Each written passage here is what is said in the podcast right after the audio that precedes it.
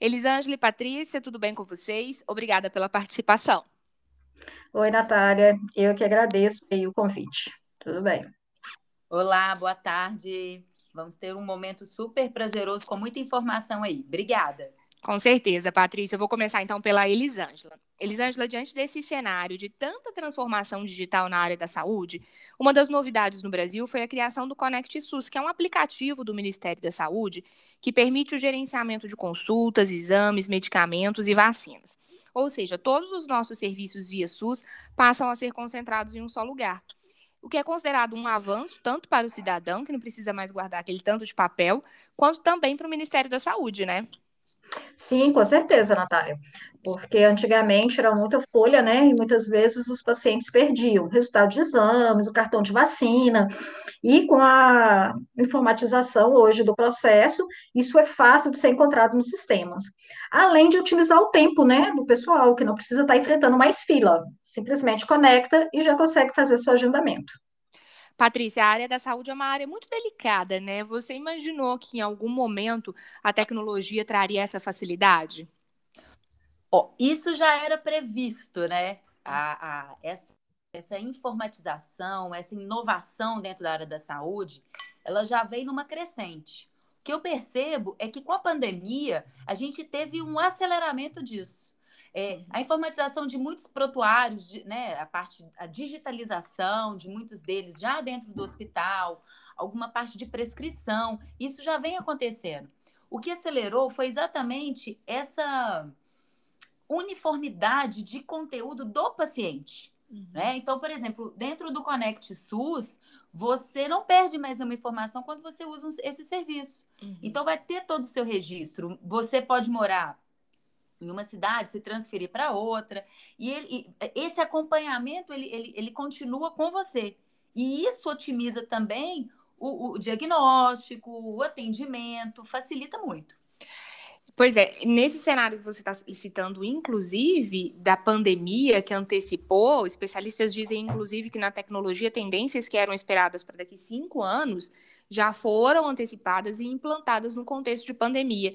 E, Elisângela, um, um dos pontos na área da saúde foi a teleconsulta, né? Porque ela já existia, mas não da forma como passou a existir durante a pandemia. Só para vocês terem uma ideia, entre maio e dezembro de 2020, foram realizados no SUS 25 mil atendimentos remotos ou seja, um avanço considerável, né?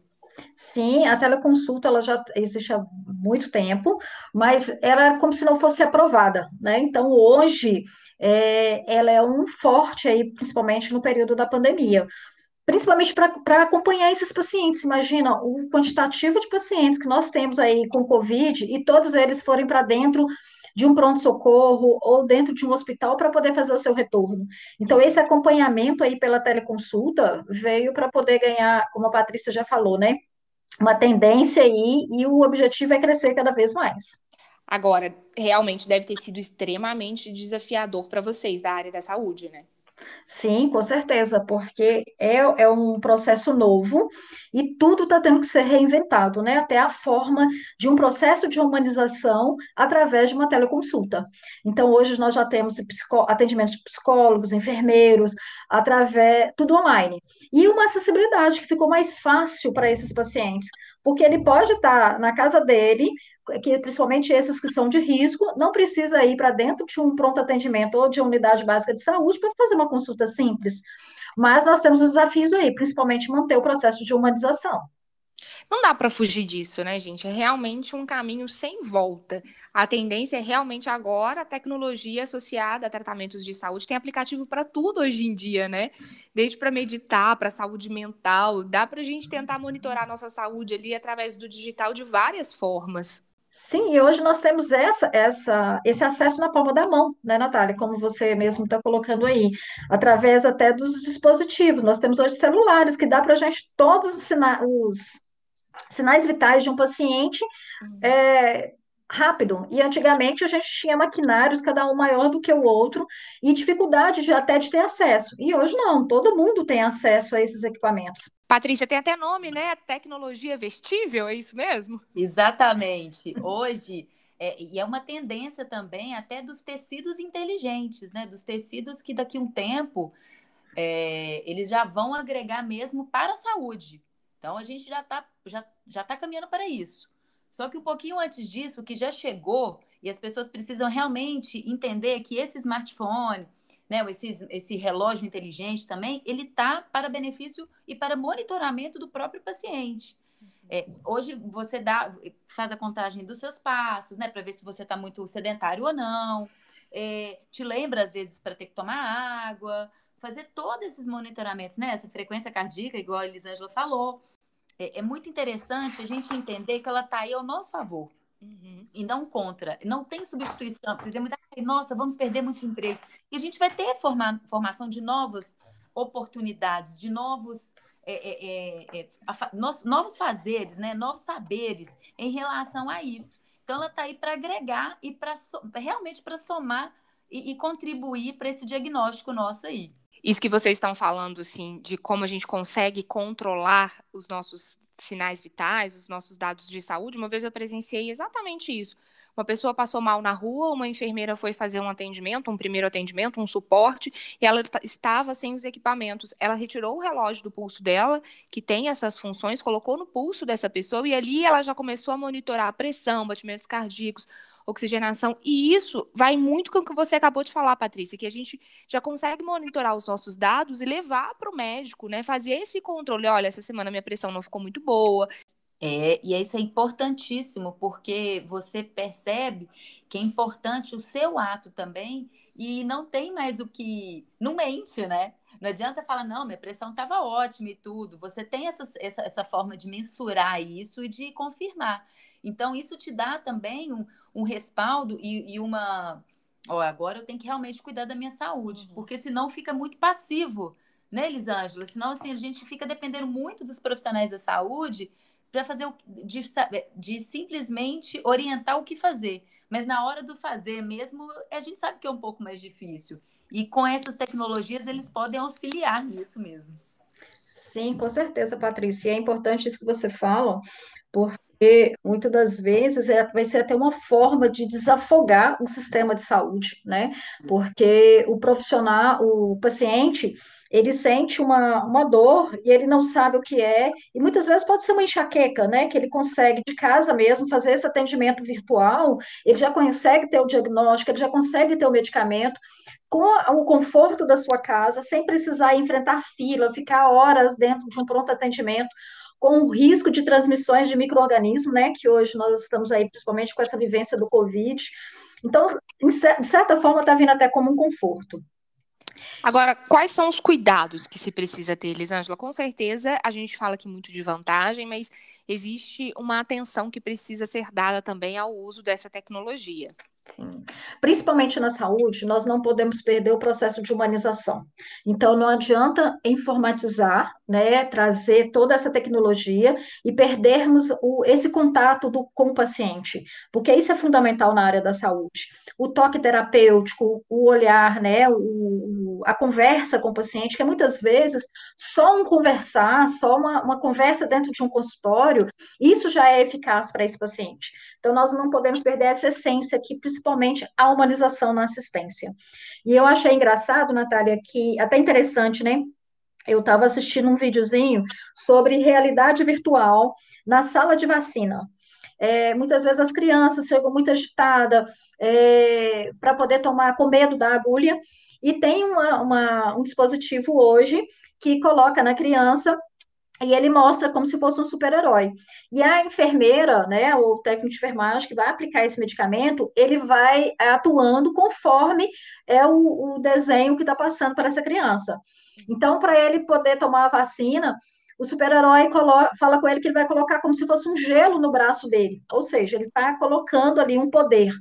Aí o gelo está é, tá simbolizando o algodão, né, que está passando com álcool naquele momento. É, e depois ele coloca como se fosse uma pedra e ele fica, ah, o personagem fica assim, olha, ele vai começar a fazer efeito, vai começar a fazer efeito, mas é a picada da vacina. E a criança, ela fica tão entretida com aquela é, é, realidade virtual que ela não sente a picada, ela não sente todo aquele processo da vacina e sai sem chorar da sala. Ou seja, conseguindo, conseguindo juntar a digitalização, né, todo isso que está vindo, juntamente com o processo de humanização.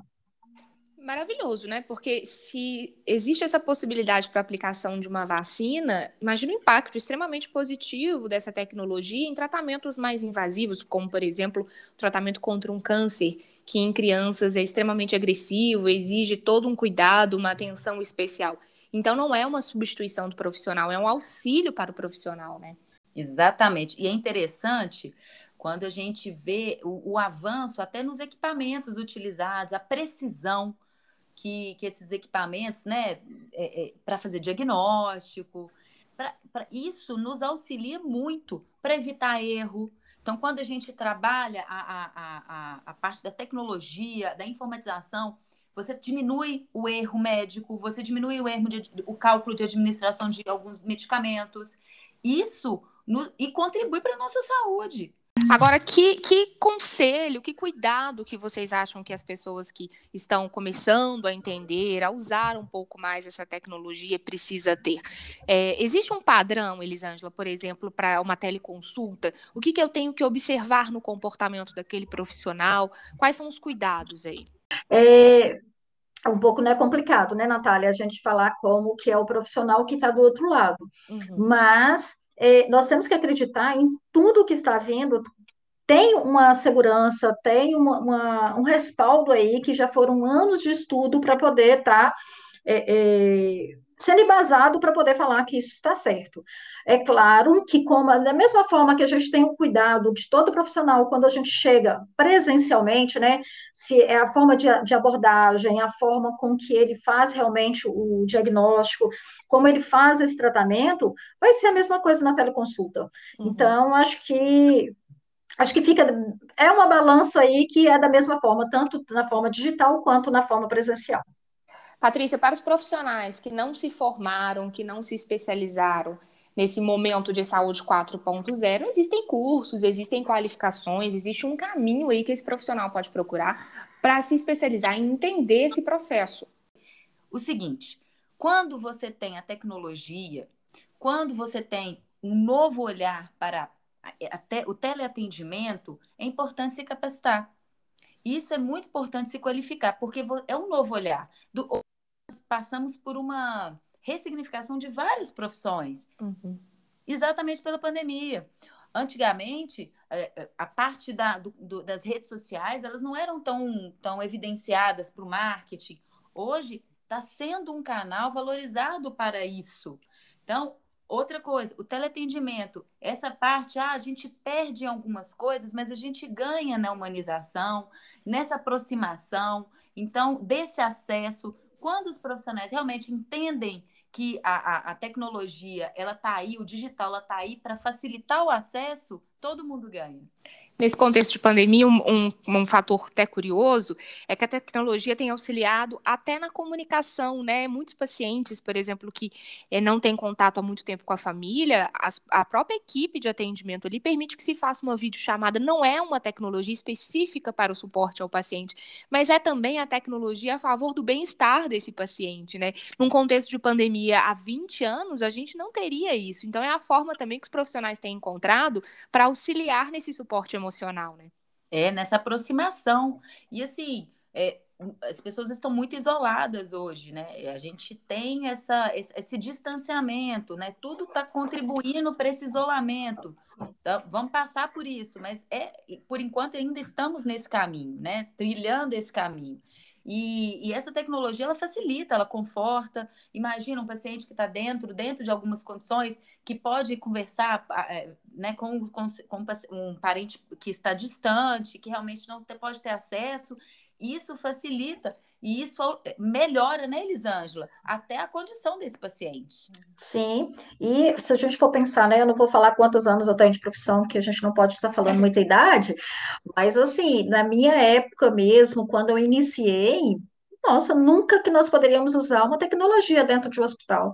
E hoje, com essa pandemia, o que nós, mais nós vimos foi isso, o teleatendimento, até para dar notícia, né, dentro de unidade de CTI, que não estava recebendo visita, assistente social, médico, eles têm esse, essa preocupação de ligar para o familiar, de até de, de mostrar como, como o paciente está em cima da cama, que é um conforto, né? Tanto para o paciente quanto para o familiar, com certeza. Agora, sabe o que é maravilhoso, Elisângela? Você não falou quanto tempo tem de formada, mas eu acho muito interessante os profissionais que estão abertos às mudanças quando elas são positivas. Porque tem gente que é resistente, que não quer mudar e fica sempre assim, porque na minha época não era assim, então eu não vou fazer. Então é importante realmente que, independente do tempo de mercado que a pessoa tem, né, Patrícia, que também se abra ao novo, se abra a conhecer essas possibilidades. É, tá tudo mudando muito rápido, né? Se você parar para pensar, os computadores eram máquinas gigantes, assim, que tinha ocupava uma sala. Logo depois, esse virou um desktop, né? Aquele computador de mesa. Depois virou esse computador portátil. Hoje, tudo a gente faz pelo telefone. E isso muito rápido, com essa aceleração digital, isso é muito, foi muito rápido para contribuir mesmo. Elisângela, que conselho que você dá para os seus colegas mais resistentes? É um processo confiável? é um processo confiável, mas nós temos que estar preparados para mudanças, né? Independente do tempo aí de, de profissão, temos que estar preparados para mudanças, porque vai mudar cada vez mais, né, Natália? É, eu lembro que quando eu comecei a trabalhar, não tinha um terço do que nós temos hoje, ou seja, não tinha nada, nem a internet ainda estava começando ainda. Então, não é tanto tempo não, tá? Maneira aí. E, Mas, assim... e olha assim que interessante, quando a gente pensa exatamente nessa nessa, nessa parte digital. Em outros, em, quando que a gente ia ter acesso a uma visita de um museu, por exemplo, fora do Brasil? E hoje a gente consegue fazer essas visitas pela internet, a gente consegue entender todo um procedimento dentro da área da saúde, né, Elisângela? Sim. Fazer essas visitas virtuais. Então, nós temos esse acesso hoje. Dentro de outras áreas, Hoje, se você coloca um óculos e ele passa toda a informação, se for dentro de uma loja, daquela roupa. Então, o acesso está muito maior. E temos que ter cuidado até com esse acesso, né? Porque ele é uma vantagem muito grande, né? Que ele está uhum. nas nossas mãos, mas muitas vezes são utilizadas até de forma errada. Então, por isso que tem que ter muito cuidado. Porque a partir do momento que eu tenho uma dor de cabeça, eu já vou na internet, eu sei tudo que está relacionado a essa dor de cabeça. E muitas vezes eu vou, eu já vou até montando alguns diagnósticos. Tudo tem que ser com moderação. Mas eu acho que é, a tendência é cada vez mais, né? E ela vem, acho que é para ajudar.